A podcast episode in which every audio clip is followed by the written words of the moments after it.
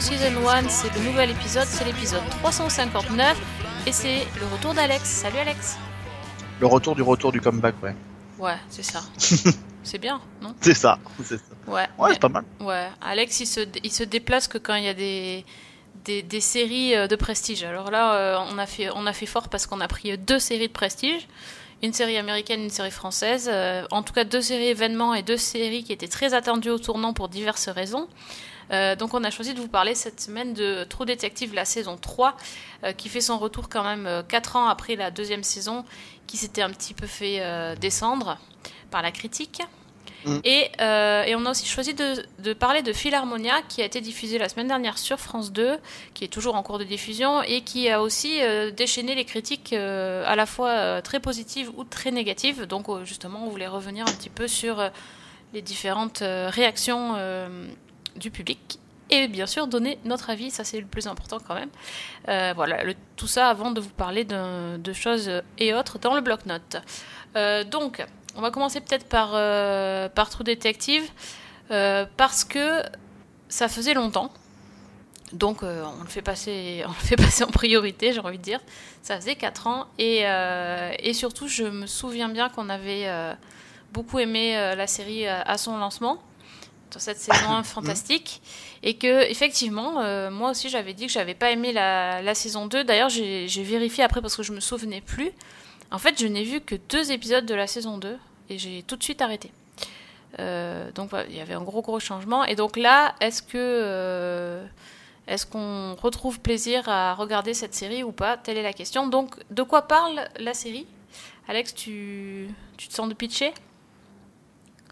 Oh bah ça va être assez simple, hein. c'est deux enquêteurs qui partent dans une voiture et, euh, et qui vont enquêter sur des, une disparition euh, d'enfants sur plusieurs générations. ah, C'est c'est le pitch de la saison 1, ça. tro- en troll. Ah, ah bah tiens, c'est drôle, C'est bizarre. c'est amusant. Ouais, c'est drôle. Ah dis donc, ah tu veux dire qu'il serait déjà... euh, Oh non, c'est pas possible qu'il nous aurait servi le coup si 5 ans après quand même, c'est pas, c'est pas le genre de la maison. Ah ben oui, ils nous ont un petit peu fait le coup, mais en fait moi ça me déplaît pas. Tu sais, je suis bon public, alors euh, ça, me plaît bien. Ouais, alors trois, euh, quand même trois périodes différentes, euh, certes, mais heureusement ils ont trouvé une tête d'affiche absolument remarquable parce que on ne voit vraiment que lui. Donc c'est Mahershala Ali, Wayne Hayes qui est flic et qui est qui a la charge de d'enquêter sur euh, la disparition de deux jeunes enfants euh, dans une euh, dans une campagne un peu reculée euh, des États-Unis qui s'appelle les Ozarks qu'on a d'ailleurs découvert euh, dans la série Ozark Dans Ozark. sur, sur Netflix hein. Bah, j'en avais jamais entendu parler avant et et du coup l'intérêt de la saison c'est que en fait dis- disons que la, la période la plus récente, il est euh, très âgé et il est euh, atteint d'une euh, une espèce de maladie d'Alzheimer. Enfin, en tout cas, une maladie dégénérati- dégénérative euh, de la mémoire. Et donc, euh, c'est à ce moment-là qu'une jo- journaliste va arriver pour euh, lui poser des questions sur cette affaire et euh, il essaye de se rappeler ce qui s'est passé euh, au, au tout début. Avec, euh, du coup, c'est très très fragmenté. Et ça n'arrête pas de Mhm. faire des allers-retours entre le passé, le, le moyen passé et le présent, on va dire ça comme ça. C'est le Euh, pitch de la saison 1 mais oui, c'est le pitch de la saison 1. Sauf que dans la saison 1, ils étaient quand même plus deux. Alors que là, ils, ils sont plutôt. C'est plutôt que lui. hein. Oui. Oui, quand même, parce que. Enfin, enfin ils étaient deux dans la saison. Il y avait, il y avait euh, Woody Harrelson et. euh, Matthew McConaughey. Matthew McConaughey, qui, qui lui, justement, a, a, a un peu attiré tous les projecteurs sur lui parce que son, son rôle de Rusty était quand même assez mémorable, mais, mais l'autre était quand même là. Alors que ici, on a un duo de flics. euh, non, c'est enfin, vraiment que, que Mahershala Ali qui, qui tient, qui tient l'intrigue et l'autre, là, Steven Dorff, il est hyper Alors. euh, secondaire. Oui, alors après, il faut faire attention euh, que notre euh, perspective ne soit pas biaisée par les récompenses euh, que récupère beaucoup le, le comédien en, en, Ouais. en l'occurrence au Golden Globe, notamment avec Green Book, euh, qui a fait un carton. C'est vrai qu'il est. Je il est pas en première ligne un peu partout. j'y connais rien en cinéma, donc je sais même pas dans quel film il a joué. Non mais ni- non mais c'est pas ça. Non non bien sûr, moi non moi non plus pas particulièrement, mais c'est vrai que euh, c'est un type dont on parle beaucoup en ce moment. Donc du coup Ouais. effectivement l'attention se focalise Oui, oui, oui, essentiellement dessus. euh, globalement et que et que de toute façon effectivement tout est fait dans l'intrigue pour que ce soit focalisé beaucoup plus dessus. Ah bah on voit que lui. Euh, après, euh, on voit que lui. C'est vrai que Steven Dorff, euh, qui est en face, bon, fait pas, fait pas beaucoup de, n'a pas beaucoup de choses, en tout cas au début à jouer. Moi, alors, c'est compliqué de, de, donner un avis. Alors, je vais être très honnête, j'ai pas vu non plus euh, des tonnes d'épisodes. Euh, j'ai eu la chance de le voir sur euh, en projo à Paris quand Dorff est venu présenter la série. C'était le soir du lancement sur sur OCS. Donc j'ai vu, j'ai vu comme ça les premiers épisodes. J'avoue que je suis pas mitigé parce que c'est effectivement beau, c'est bien réalisé, c'est extrêmement bien interprété. Euh, donc euh, voilà, il y a, y a une vraie perspective et j'ai envie de découvrir l'intégralité de cette saison. Maintenant, euh, cette espèce de sentiment quand même qu'on me, qu'on me sert, qu'on me sert quelque chose que j'ai déjà vu, mais qu'on essaye de me faire croire que je l'ai pas encore vu. Vous savez, dans les émissions de cuisine à la télé, on appelle ça des, des trompe-l'œil, c'est-à-dire qu'on essaye de vous faire euh, montrer quelque chose de différent euh, sous couvert de quelque chose que vous connaissez déjà. Euh, donc effectivement, il y a beaucoup de différences avec la saison 1.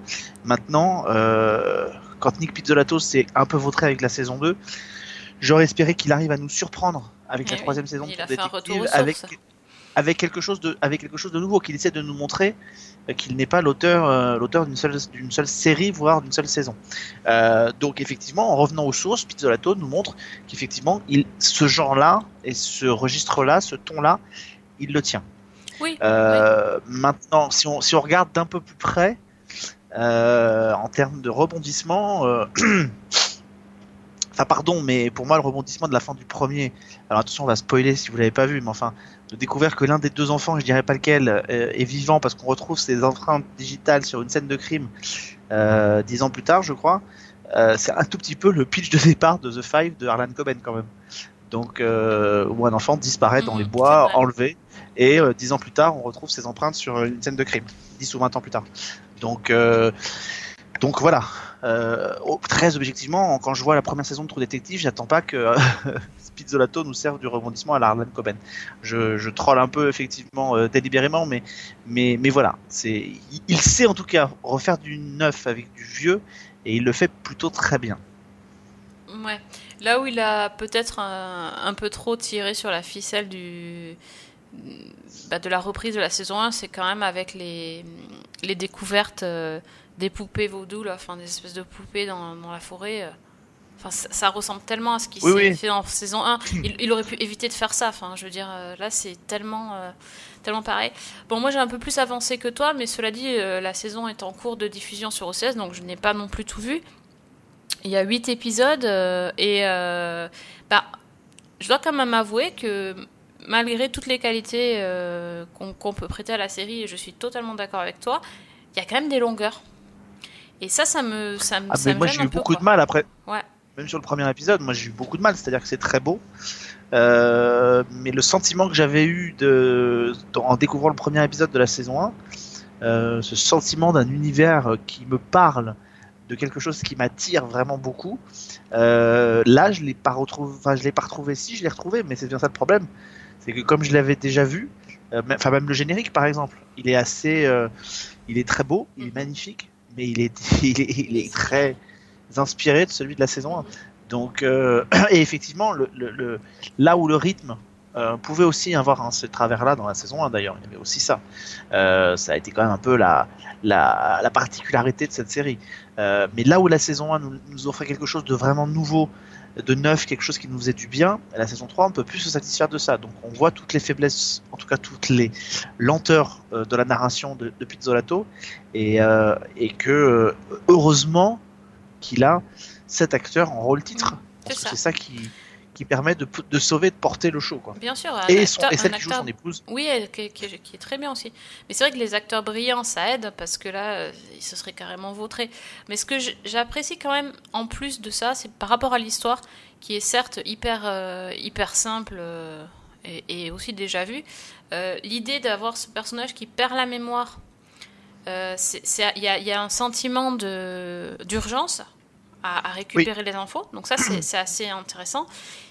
Et j'ai quand même l'impression qu'il y a quelque chose derrière.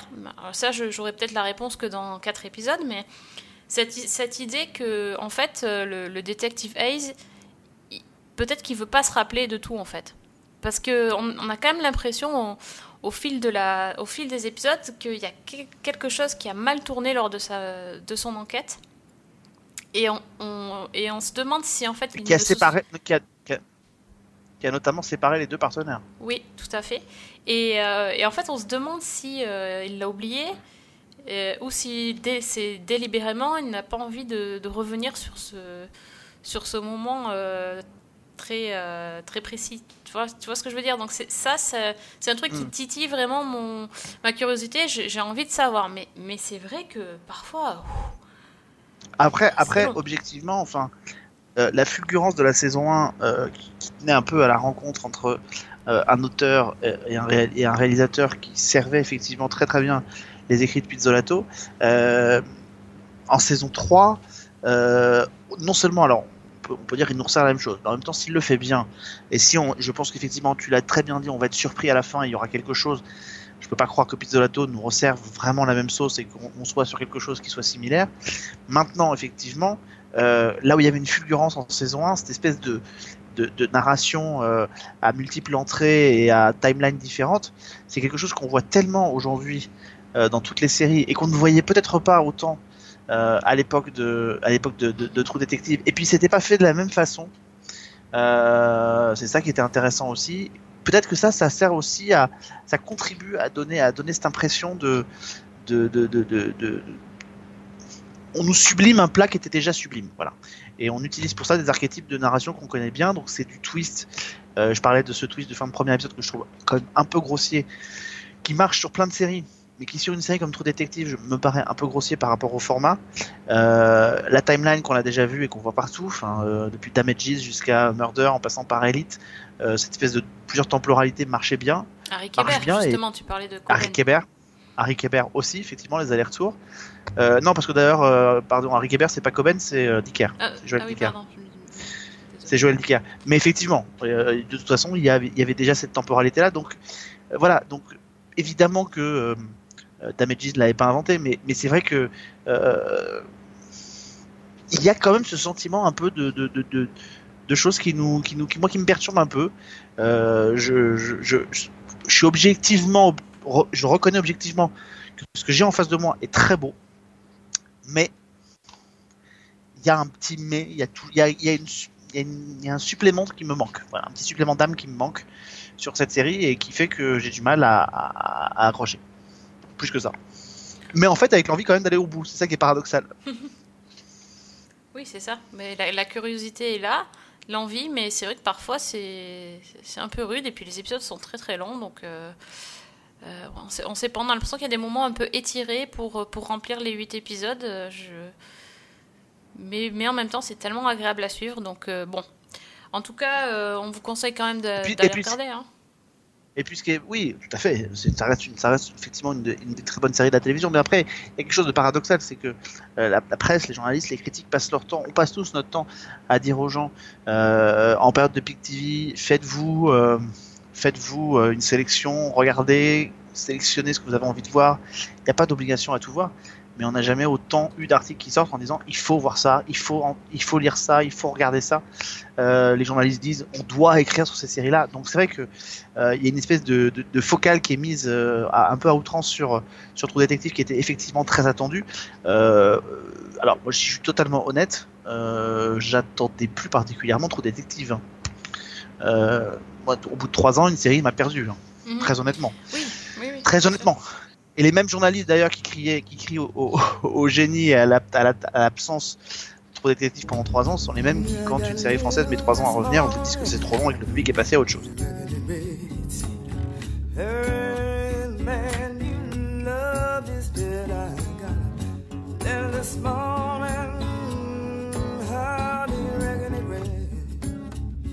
Tiens, bah justement, puisqu'on est, euh, tu évoques euh, la série française, euh, l'événement de, de ce mois de janvier, c'était, euh, c'est la diffusion euh, de, de Philharmonia euh, sur France 2. Toi, ça fait un moment que tu nous en as parlé. Je crois que tu l'avais vu à La Rochelle. J'avais vu les deux premiers épisodes à La Rochelle, Ouais, exactement. ça fait un moment. Oui, c'était en septembre. ah oui, exact. Et du coup, ça, ça a bien marché cette, cette série. J'ai vu qu'il y avait eu 3 millions et demi de téléspectateurs. Ce qui est plutôt, euh, ce qui est plutôt pas mal, ce qui est plutôt correct. Euh, oui, oui, oui, ça a bien marché. Après, je pense que euh, quand on, effectivement on trouve un programme à ce point plein de qualité, on peut espérer que ça fasse un peu plus. Mais, mais voilà, c'est un sujet aussi qui est très particulier. On n'est pas sur du polar, on n'est pas sur, on est dans un univers qui peut un peu segmenter les choses et, et les publics. Donc euh, 3 millions et demi, ça reste bon. Après, comme pour n'importe quelle programmation, ce qui va compter, c'est la deuxième soirée.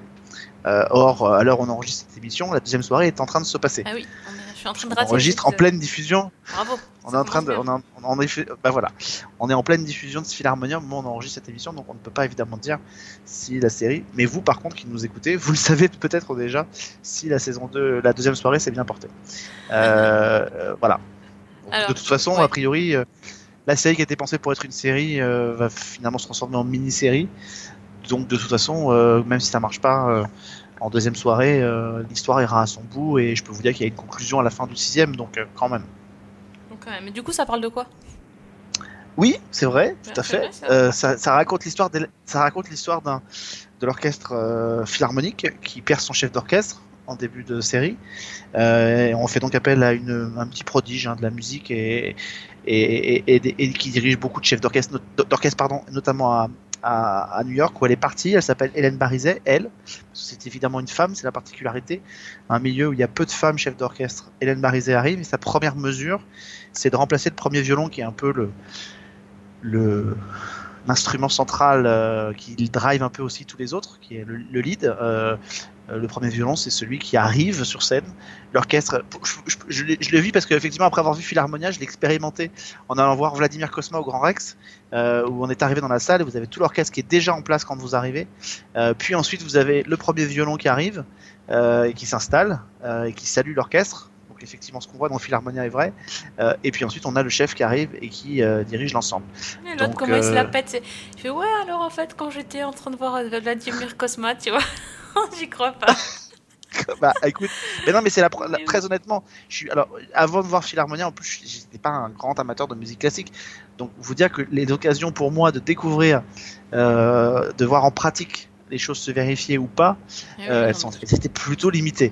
Oui. Donc là effectivement du coup de se retrouver à voir Vladimir Cosma sur scène, tu vois, Voilà, je, Ça marche je comme le redis, je le redis une deuxième fois, ça marche comme ça. ça. Et Tu donc voilà. le redire après dans le bloc-notes si tu veux. T'as droit à trois fois. Oui, je leur dirais que j'ai vu Vladimir Cosma. Et je, voilà. Euh, euh, non, mais voilà. Donc, pour dire ça, donc sa première décision, c'est de remplacer le premier violon.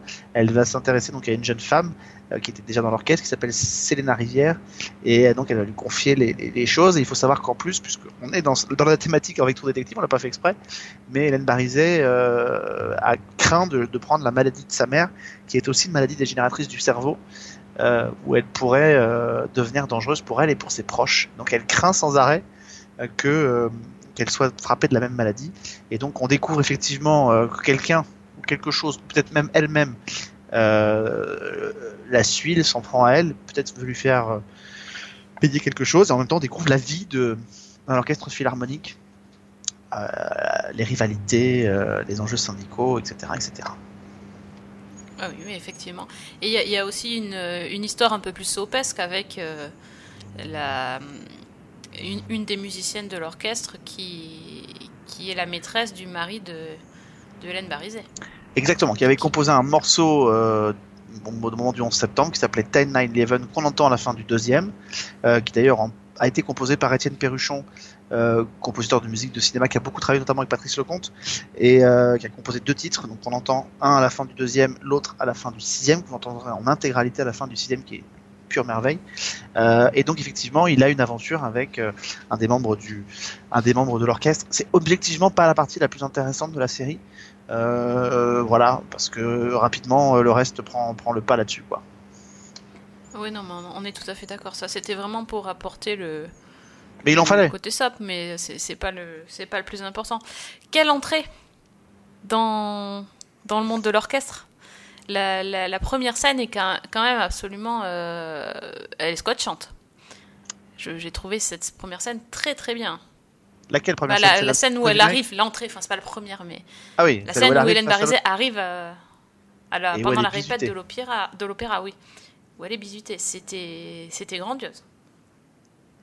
Ah, surtout que là, pour le coup, effectivement, la, la, le secret avait quand même été vachement bien gardé. Euh, je pense que le public ne savait pas ce qui allait se passer quand, euh, quand, euh, quand elle arrive. Euh, à La Rochelle, ça a eu son petit effet. Quand les, premières notes. Ouais. En, fait, voilà, l'orchestre décide de la bisuter en lui jouant un morceau très connu. Euh, un, un grand thème de musique de film ou de série euh, qui est très très connu euh, voilà, et qui donc prend tout son sens. Et je peux vous dire que ça a eu ton. son effet sur. ça donne le ton, ouais. Et puis moi, quand je l'ai vu, euh, j'avais eu la chance de le voir avant le festival, et ça avait marché. Et, j'avais qu'une envie, c'était de voir un peu quelle allait être la le ressenti de la salle pleine à La Rochelle au moment où les notes retentissent. Et je peux vous dire que à ce moment-là, il y a eu plein d'applaudissements dans la salle. Donc euh, l'effet recherché était voulu. Voilà. Ah, d'accord. Non, c'était pas mal. Euh, le, mais au-delà de la musique, là, quand même la, enfin, la première fois où elle arrive dans l'orchestre et où elle, euh, elle décide de, de virer euh, le premier violon, enfin, c'est euh, ça m'a fait penser à à deux choses. Mais alors, bon, ça m'a fait penser évidemment à Mozart in the Jungle sur où Gabriel Garcia Bernal il fait un peu la même chose quand il a quand il arrive à Mm. mais alors lui il est, il est dans, dans l'excès parce qu'il est un chef d'orchestre complètement déjanté et déluré et euh, ça m'a aussi fait penser à la, à la série New Amsterdam tu vois quand, quand Oui. il arrive et qui et qui décide de virer tous les tous les je sais plus quel euh, quel mec euh, tous les spécialistes qui Oui. prennent trop d'argent et, et évidemment c'est tellement gros mais du coup j'ai trouvé que ça balançait bien le truc et du coup on, on était dedans direct quoi Ouais, tout à fait.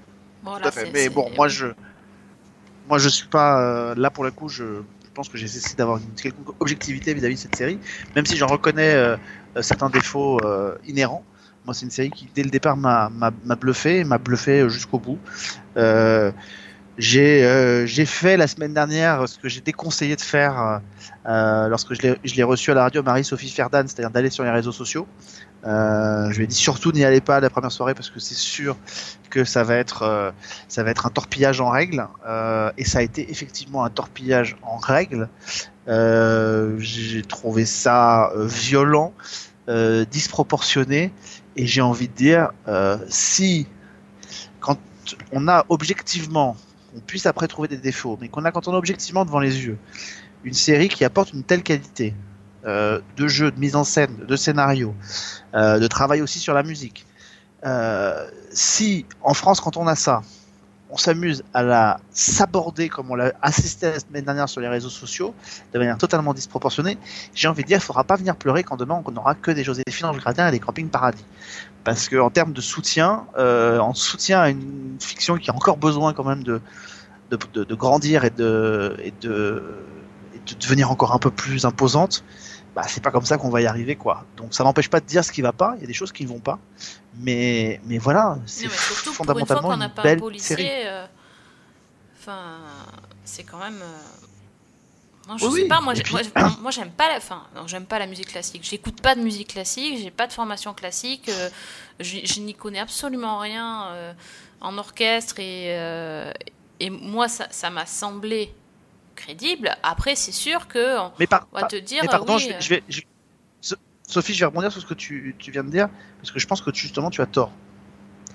Je pense que tu, le, fait que tu aies mentionné quelle était la première scène qui t'avait scotché prouve qu'en fait, la musique classique, tu en écoutes et que tu aimes ça. oui parce que- oui bien sûr Bah, non, mais parce que si, fondamentalement, les, les grandes compositions de musique de film sont souvent des grands morceaux de musique classique.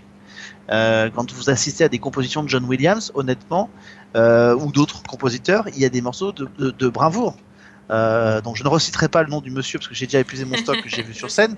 Et je peux vous dire que quand vous assistez à ces arrangements, euh, les arrangements qu'il a fait, euh, moi que j'ai vu, c'est-à-dire que j'arrive dans cette, dans cette salle pour voir un spectacle en me disant je veux voir les, les morceaux qui me plaisent le plus. Euh, je peux, voilà, je peux, je peux le dire. Il y avait des morceaux que j'avais vraiment envie d'entendre. Je pense à l'As des As, je pense à la Chèvre ou des choses comme ça qui sont des morceaux qui me bouleversent. Et je repars du spectacle en, en, en, en- trouvant que l'arrangement qui a été fait, donc avec des orchestres, des cuivres et des choses comme ça, qui m'a le plus bluffé, c'est quand même la musique qui a priori n'était pas celle que je préférais, qui est celle du Grand Blond. Ah, Euh, le grand blanc chaussure à la noire. chaussure noire Ah oui. Euh, parce que l'arrangement qui est fait par Cosma sur scène est brillant, on se dit que voilà, la musique de film, elle est, la musique classique, elle est partout et elle est y compris dans la musique de film. Oui, Et je trouve que c'est ça aussi, qui est la si force de Philharmonia, c'est d'arriver. Ben oui, mais donc on écoute aussi de la musique classique, on en écoute. Et la, la force de Philharmonia, c'est effectivement d'arriver à nous, à nous emmener dans un univers qu'on pense ne pas connaître et qu'on pense réservé à, à d'autres personnes que nous. Et en fait, ils nous prouvent que c'est pas vrai en fait. Que c'est pas vrai. Et il y a des morceaux, euh, que moi je redécouvre. Alors, il y a vraiment des choses très, très. euh, moi, je suis une quiche en musique classique. J'en ai bouffé quand j'étais gamin. Je suis une quiche en musique classique. À la fin du deuxième épisode, je sais pas si tu te souviens, quand euh, Hélène quitte la, la, la soirée de Raphaël Croze, il y a une musique qui retentit derrière au moment où on va découvrir le, le sac d'un des musiciens sur les bords de la euh, et où l'épisode s'arrête là. Je sais pas si tu te souviens. Il y a une musique qui retentit derrière, une belle musique qui retentit derrière. Moi, quand je l'ai entendue la première fois, comme je connais strictement rien, je me suis dit, tiens, ça me fait penser aux musiques de, des, films de Claude Sautet ou des choses comme ça, donc des grands classiques du cinéma français. En fait, c'est une musique de Brahms. Bon, bah voilà, c'est, on, est typiquement là-dedans. La série nous emmène à la découverte d'un univers euh, qui nous semble familier et qu'on apprend à découvrir, qu'on apprend à se rendre compte qu'on l'aime finalement sans même s'en rendre compte. Juste ce que je disais, c'est qu'en fait, euh, on n'est pas là pour juger si, euh, si l'actrice arrive bien à battre la mesure ou pas. Enfin, moi, on me dit elle est chef d'orchestre, elle est chef d'orchestre, tu vois. Enfin, et, et ça m'a, ça m'a, ça m'a saoulé de voir les gens qui disaient oh mais elle joue bizarre, euh, on dirait pas que c'est vrai. Enfin, euh, tu vois, enfin des, des choses euh, parce que justement, moi je voyais un orchestre et je voyais un orchestre qui jouait vraiment.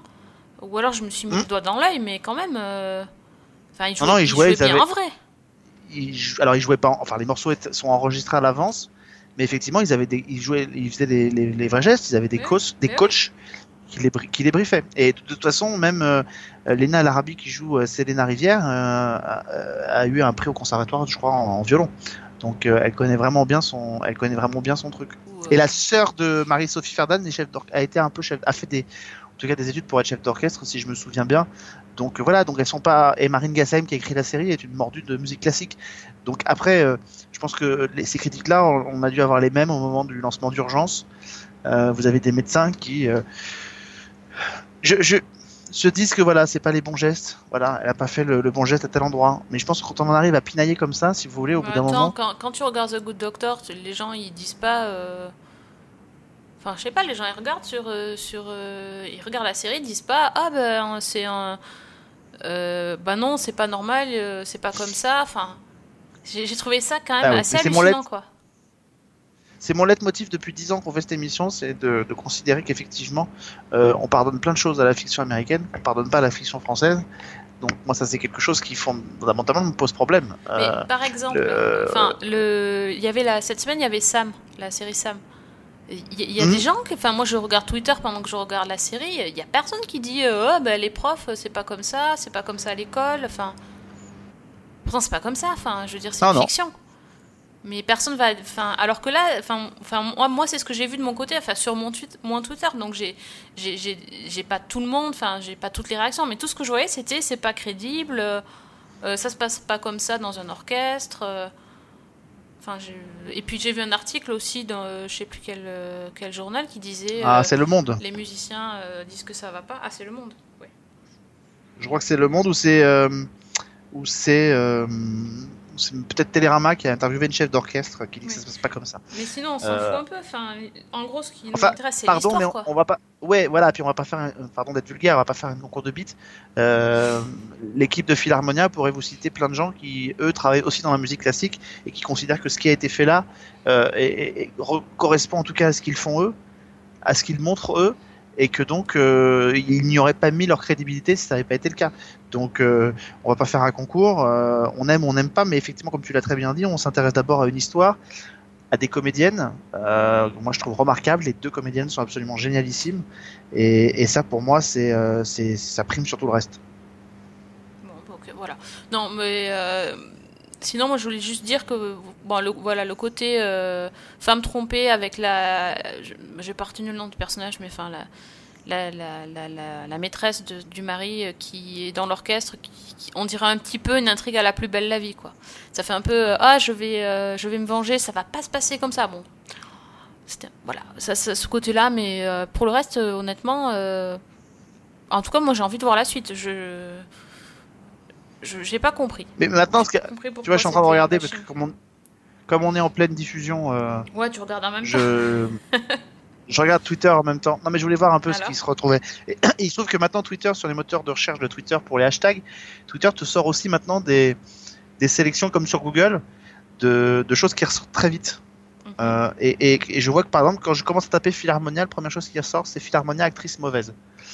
Moi voilà, là à un moment donné, si vous voulez, je sais bien qu'il y a 65 millions de sélectionneurs de l'équipe de France et que c'est pareil pour les critiques. Mais à un moment donné, voilà, dire que ces, comédiennes jouent mal, euh, je sais pas. Les gars, arrêtez dans ces cas-là d'encenser la moitié des programmes que vous regardez à la télévision et qui sont aussi mauvais. Euh, si vous trouvez qu'elles jouent très mal, elles ont un jeu effectivement différent. Marie-Sophie Ferdan, elle a un jeu très particulier. Elle vient du théâtre, elle vient, euh, de cet univers-là. Elle a, elle a effectivement un phrasé quelque chose de très particulier, mais elle donne quelque chose euh, au personnage qui est, qui est remarquable. Euh, Lina El Arabi, moi je suis sous le charme de cette jeune femme. Elle a un personnage qui est bluffant. Elle donne quelque chose qui est intense. Et croyez-moi, vous n'avez pas fini de voir ce qui Elle va se passer jusqu'à la fin de la série. Tout à fait. Oui, non. Alors je regarde quand même juste pour qu'on rigole un tout petit peu. Hein, voyons voir ce qui nous sortent ces bandes de truffes pendant la diffusion de la série. Euh, ouais, bon. Ah oui, ah oui, ce soir j'avais déjà oublié cette terrifiante Philharmonia, voilà. Euh, Non, mais en plus, c'est reparti. ouais. C'est énervant parce que qu'ils aiment pas, mais ok, mais qui- enfin c'est pas des critiques euh, justifiables. Enfin, qu'ils trouvent que l'histoire n'est pas intéressante, que il y a des, des- mais mais enfin bon après c'est Twitter. J'ai envie de dire les arguments pas pas. Oui, Ah, voilà. c'est vrai. Non mais c'est On va vrai pas aussi. se faire un Enfin, débat pas un débat. Non mais oui, mais bien sûr. Mais c'est enfin tu as raison, tu as raison. Non, mais c'est facile. ouais. Bref, moi j'ai bien aimé. Euh, j'ai pas. Voilà, j'ai bien aimé. J'ai demandé à ma mère ce qu'elle en avait pensé parce qu'on on- avec Fanny, on interroge toujours les mamans maintenant. Ma maman a dit que c'était bien. Voilà. Et pourtant, elle regarde que des policiers, donc euh, comme quoi euh, ça peut bien. plaire aussi à quelqu'un qui regarde que des policiers. Donc euh, bah voilà, après, euh, c'est bien d'avoir d'avoir des choses un petit peu différentes. euh. Et puis, et puis juste parce que c'est intéressant, on parle, on parle jamais d'audience dans cette euh, émission, mais juste pour comparer, la même semaine que Philharmonia commence, il y a une très bonne émission qui revient d'ailleurs sur euh, sur France 3, euh, qui est animée par Anne Sinclair, qui porte autour de la musique classique, qui s'appelle Fauteuil d'orchestre, qui a été diffusée, je crois, sur France 3, si je me trompe pas, le lendemain de la diffusion de Philharmonia. L'émission a dû faire 1 200 000 téléspectateurs, ce qui pour, globalement pour France 3 est très mauvais, puisque France 3 en général sa moyenne est plutôt autour de 3 millions. Donc ça veut dire que les gens n'ont pas eu envie. Dans le même temps, Philharmonia a fait 3 millions 5. Ça veut donc dire que Philharmonia a pu drainer un, un public large vers un, vers un genre qu'a priori, quand on lui sert sous forme de documentaire, il n'a pas spécialement envie d'y aller parce qu'il ne se sent peut-être pas concerné et qu'il va peut-être avoir envie de le découvrir. Euh, je trouve que ça, c'est la mission aussi euh, d'une fiction qui est de nous emmener comme du ça dans un univers. public. Oui, et puis c'est pas forcément de faire. On fait pas un doc, on fait pas un documentaire, on fait une série. Ouais. Et donc quand on fait une série, eh bien on prend des, arrangements avec euh, avec le avec la réalité, tout en essayant de toucher à une, forme de crédibilité dans, dans les gestes, dans les instruments, etc. Maintenant, si euh, on veut juger Philharmonia, parce que je l'ai entendu de la part de, gens que je connais très bien au Festival de La Rochelle, notamment de musiciens, euh, si on veut juger Philharmonia au fait que Marie-Sophie Ferdan sautille pendant qu'elle dirige et que ça c'est donc pas crédible et que donc du coup la série entière n'est pas crédible, on peut le faire, on peut s'amuser à pinailler là-dessus. Euh, moi je pense que c'est un tort. Ce, monsieur que j'ai vu sur scène, je peux vous dire qu'il n'est pas statique quand il dirige son orchestre. Euh, et enfin, je peux pas m'empêcher de me demander s'il n'y a pas une espèce de petit snobisme de la part de gens qui s'en veulent peut-être que le genre de la musique classique soit descendu euh, dans une œuvre populaire et donc donné au plus grand public. Chef d'orchestre, Madame Barizet. C'est une imposture, cette gonzesse, elle mérite pas tout ce qu'elle a. Elle va vite s'en rendre compte, Adiva. J'avais Selena Rivière comme premier violon. C'est impossible, vous le savez très bien. Bon, mais je te propose Voilà. de passer au bloc-notes, euh, voir si on a vu des choses euh, Oui. qui nous ont fait plaisir ou pas. Euh, Ouais, je ben, pense que je vais t'étonner. Tu vas m'étonner. Ouais, mais non, Ouais. je voulais juste dire que du coup, j'avais regardé Sam, puisqu'on est dans les, dans les professions euh, qui fâchent. Euh, Ah, ben, J'aime bien. euh, je, je... Ouais, je, suis, je, je me suis vraiment euh, attachée. Alors, je, je vais encore écorcher son nom. Aide-moi, Natacha Lindinger. Lindinger. Voilà, merci. Bah, finalement, euh, le, le, le changement de casting euh, fait son effet. Je la trouve très attachante. Et, et ben, j'aime bien cette série. Je, je trouve effectivement, c'est pas prise de tête, c'est rigolo. Moi, j'adore le. J'adore ce personnage haut en couleur avec son franc-parler. Et évidemment, dans la vraie vie, ça devrait pas être comme ça, certainement, mais c'est pas grave. J'adore le, le fait que quand ils passent une journée de merde, ils se mettent à chanter, à danser à bord du champagne. J'adore le concept. Euh, voilà, c'est des, des petites scènes Tu sympas. t'y reconnais? Ouais, rarement avec le champagne quand même, hein, je, je dois dire, mais mais non, je sais pas, c'est c'est hyper sympathique comme série, je trouve. Elle, elle m'a pas manqué, hein, euh, comme tu dis, j'avais pas pensé que ça Mm. passait, je savais même pas, c'est par hasard que j'ai vu que ça y était, donc j'ai regardé. Mais, mais quand je regarde, je, je trouve, euh, je trouve ça hyper divertissant. En, en tant que comédienne, Natasha Lindinger est le meilleur choix qui pouvait se porter sur Sam, effectivement. Euh, on a l'impression même que le rôle a été fait pour elle, alors que c'est pas elle qui l'a lancé et qui l'a créé. Euh, voilà, donc effectivement, elle l'incarne à merveille. Elle lui donne cette espèce de côté rock, tout en étant un petit peu euh, le côté un peu euh, beauté froide que peut avoir Natasha Lindinger, un peu comme Carole Bouquet ou des, des comédiennes comme ça. Donc, elle arrive à lui donner cette espèce d'ambivalence. C'est effectivement un très très bon choix. Pour le reste, euh, je peux pas dire que je me précipite sur Sam quand ça revient et que quand c'est là, je peux pas dire que j'ai spécialement plus que ça envie de le regarder. Mais voilà, c'est une série qui est bien faite, qui est efficace. Euh, voilà. Mais le côté un peu mécanique du cas de l'épisode Ah oui, avec l'enfant façon instit d'il y a 20 ans, Et oui. euh, voilà, Oui. m'intéresse pas. Je, je pense qu'on pourrait s'intéresser un peu plus euh, euh, simplement à la vie de, de ce lycée sans forcément avoir un, un cas par épisode à devoir ré- ré- résoudre. Mais bon, c'est un peu les formules des séries aujourd'hui. Mm. Il faut un épisode, euh, il faut un cas de la semaine, une affaire criminelle à Ouais, résoudre, un patient dans. Voilà. Et, et, dans la, et dans la série, le truc pas du tout réaliste, euh, mais du coup, t'as pas vu l'épisode? Euh, Euh, J'ai pas tout vu, mais en, en gros, j'en ai vu. elle, euh, quand elle, euh, elle, elle va se faire opérer et qu'elle a son téléphone portable et qu'elle est en train d'envoyer un message vidéo à tous ses, toutes ses connaissances. Dis bien, Oui. elle part au bloc hein, et elle a son téléphone sur elle et elle est en train de faire un- Ouais. une espèce de, de chat, enfin, de, de message vidéo. Tu fais, Mhm, bien sûr. En même temps, temps, c'est pas la première fois qu'on verra un, un- un personnage de série avec un téléphone dans un hôpital alors que c'est strictement interdit. Donc bon, Mais oui, mais là, quand même, pour aller au bloc, c'était quand même assez énorme. J'ai trouvé, mais bon. c'est un peu énorme. Je ne peux pas faire court dans ces conditions. Voilà. Vous êtes trop sage. Ok. Interro surprise. Vous êtes sûr que ça va bien se passer? Rassurez-vous, il est entre de bonnes mains. Faut être derrière ton cul 24 heures sur 24 pour t'arrêter de faire des conneries. Il a juste besoin d'avoir des potes, votre fils. C'est Madame Moreau. Donc, du coup, toi, t'as vu quoi euh, cette semaine? Oh, bah, moi j'ai vu pas mal de trucs euh, dont je vais je vais pas non plus m'étaler sur tout. j'ai été étonné et agréablement surpris. C'est pour ça que je disais que j'avais été étonné, euh, Sophie. Hein. Mais j'ai été étonné et agréablement surpris par le pilote de Roswell. What? Ah ouais, Bah ouais. déjà t'as pensé à regarder. Euh, oui, oui, bah, j'ai pensé à regarder. Je voulais quand même jeter un petit un petit coup d'œil et j'ai été étonné par le pilote de Roswell euh, parce que j'étais franchement pas fan de la première série.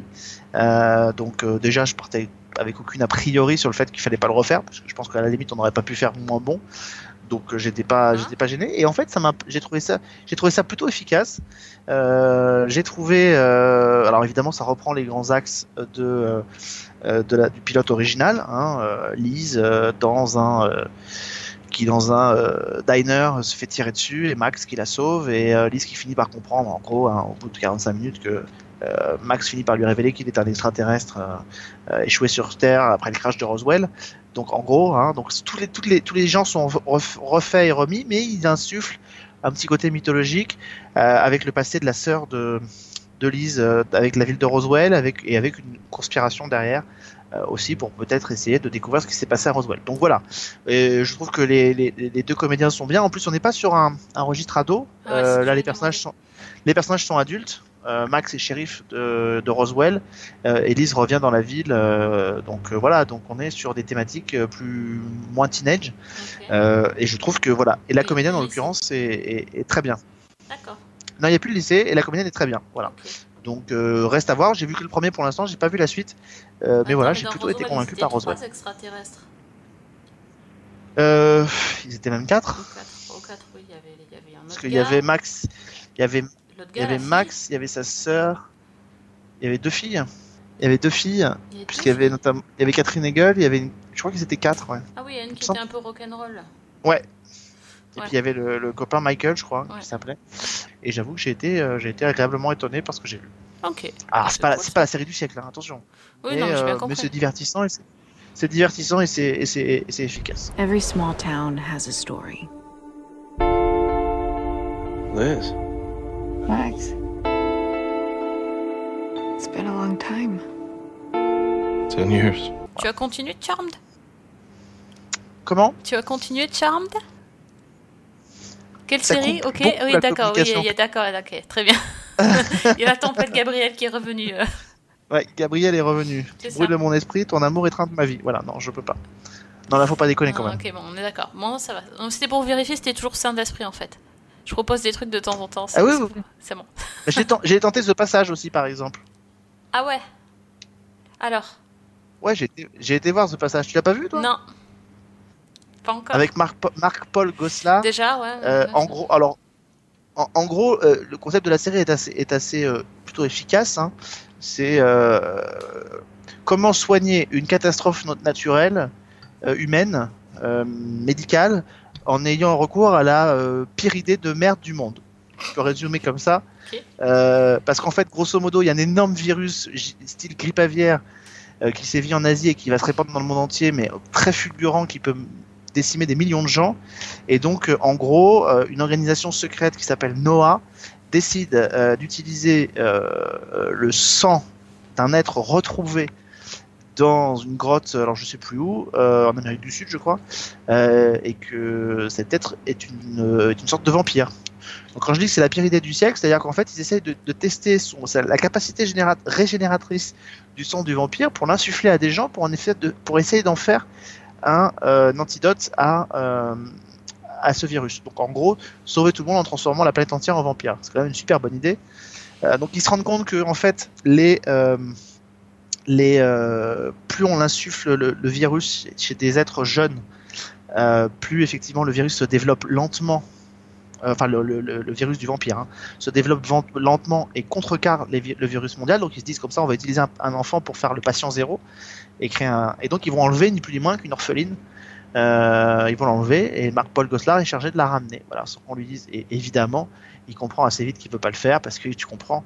Évidemment, Marc, il joue un rôle d'un homme qui a perdu sa fille, donc il, Ah ouais. fait un espèce de transfert Ah sur oui. la gamine, et Oui. donc il échappe. Sauf qu'effectivement, en faisant ça, peut-être qu'il empêche la moitié de l'humanité euh, d'être sauvée, hein, euh, et peut-être qu'effectivement, il empêche tout le monde de devenir des vampires. Voilà. Ah, gros. drôlement oui. Donc c'est effi- Hmm.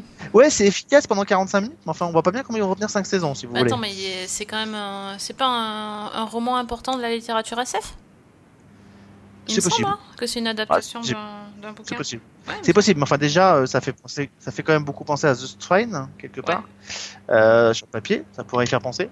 Donc euh, voilà, écoutez, je vais peut-être voir le deuxième pour voir où ça part, mais euh, voilà, c'est très spécial. I didn't used to believe in monsters, but I do now. We created a new species. They drink blood. Why don't you just call them vampires? There's no such thing as vampires. She looks as harmless as a serial killer. I feel like something terrible is gonna happen. Alors, moi de mon côté, euh, j'ai fini. Le femme, on parlait d'Arlan Coben tout à l'heure, j'ai fini Safe. Et, Ouais. et bien en Mhm. fait, euh, ça c'est bien fini. Enfin, ça c'est bien fini, non, mais euh, il y a une fin euh, satisfaisante et j'étais content d'être allé au bout. Enfin, franchement, j'étais. Voilà, c'était le hasard de. Donc j'avais expliqué que j'étais tombée par hasard et puis finalement euh, j'ai continué à regarder et j'ai terminé. Donc je suis pas déçue de l'avoir regardé, j'ai vraiment apprécié. Puis en plus elle avait un superbe générique. euh, voilà, euh, je, n'ai pas regardé en tant que fangirl de Michael C. Parce que je l'ai pas trouvé fantastique dans le rôle du tout. C'est vraiment l'histoire qui m'a qui gardé dans la série et pas les acteurs. Euh, sinon, j'ai retrouvé un truc, mais je n'avais même pas fait gaffe que Kimmy Schmidt était revenue. Ça, c'est dingue parce que je, je regarde à chaque fois. Mais elle est arrivée dans l'indifférence générale euh, le 25 janvier. Mhm. Donc, c'est en fait, c'est la partie 2 de la saison 4. Euh, Il y avait eu, euh, je crois, 6 épisodes en début de saison, là, septembre. Et donc là, c'est la fin de la saison 4. Ça sera aussi la fin de la série. J'ai pas tout à fait fini. Mais bah, je trouve pas ça vraiment très très bon. Il y a des petits trucs sympas comme d'habitude, mais euh, ben, c'est bizarre. Mais en fait, j'avais un peu fait le deuil de la série et de la retrouver, ça m'a pas fait vraiment plaisir. C'est euh, donc je me suis dit, il faut quand même que je regarde parce que c'est la fin et qu'il reste que 7 épisodes et après 7 épisodes et ça sera terminé.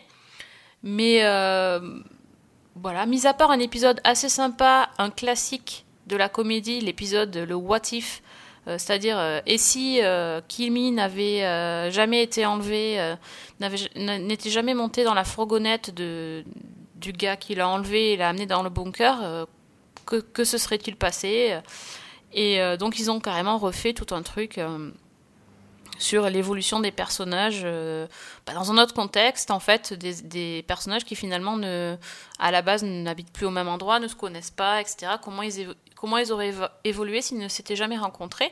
Euh, l'idée est assez sympa sauf que l'épisode est quand même super long mais alors vraiment long quoi et euh, mais il y a des bonnes idées qu'ils se sont bien bien débrouillés à, faire en sorte que finalement malgré des destins très euh, très séparés, ils arrivent quand même à se retrouver à la fin de l'épisode, alors que à la base c'était mal parti pour que leurs chemins se croisent.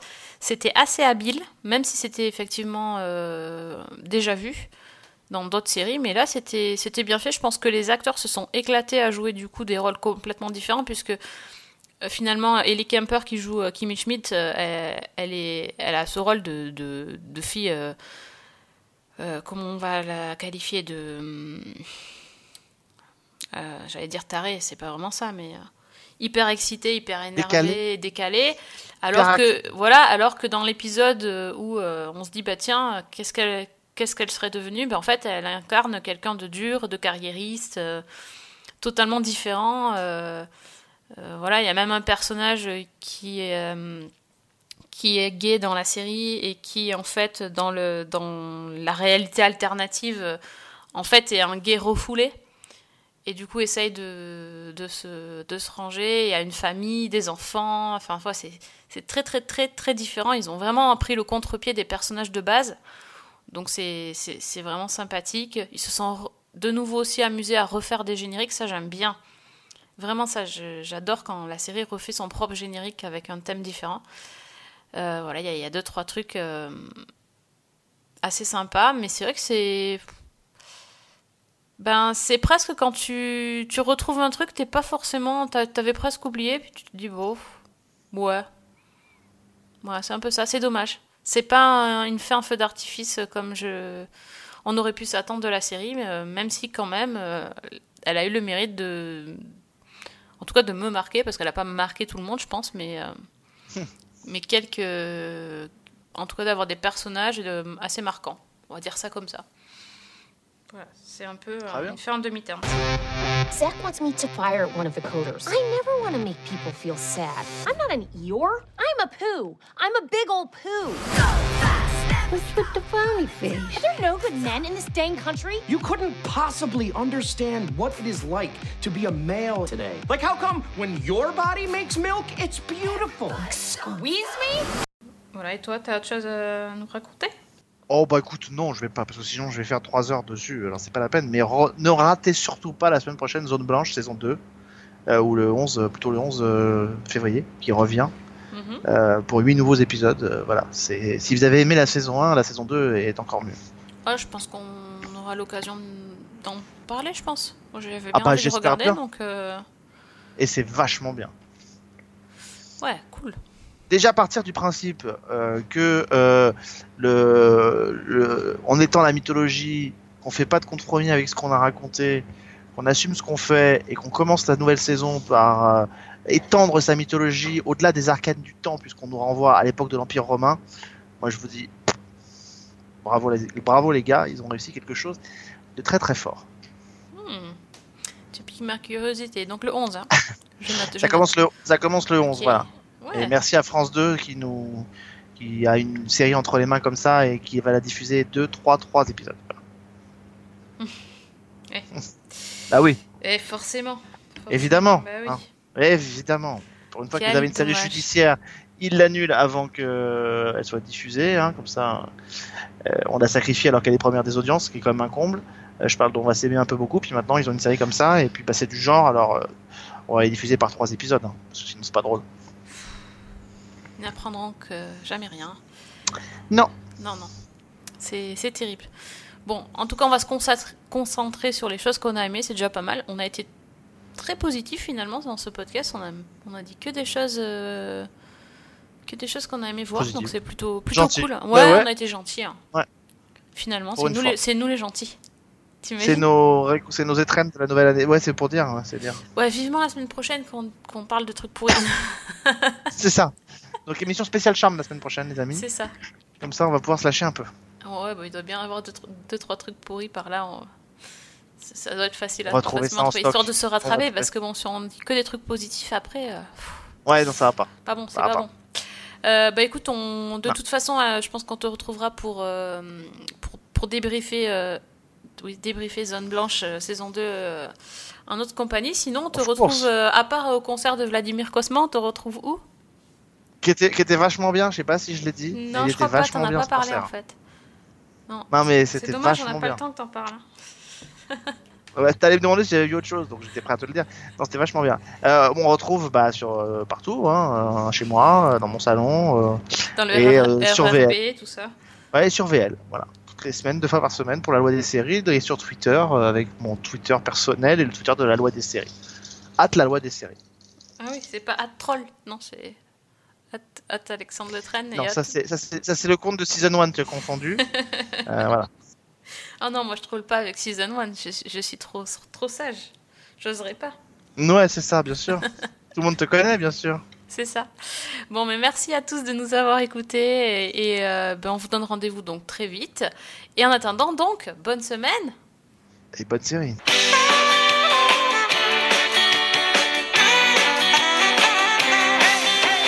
Sometimes it feels like the world is so wide and you don't get a second look.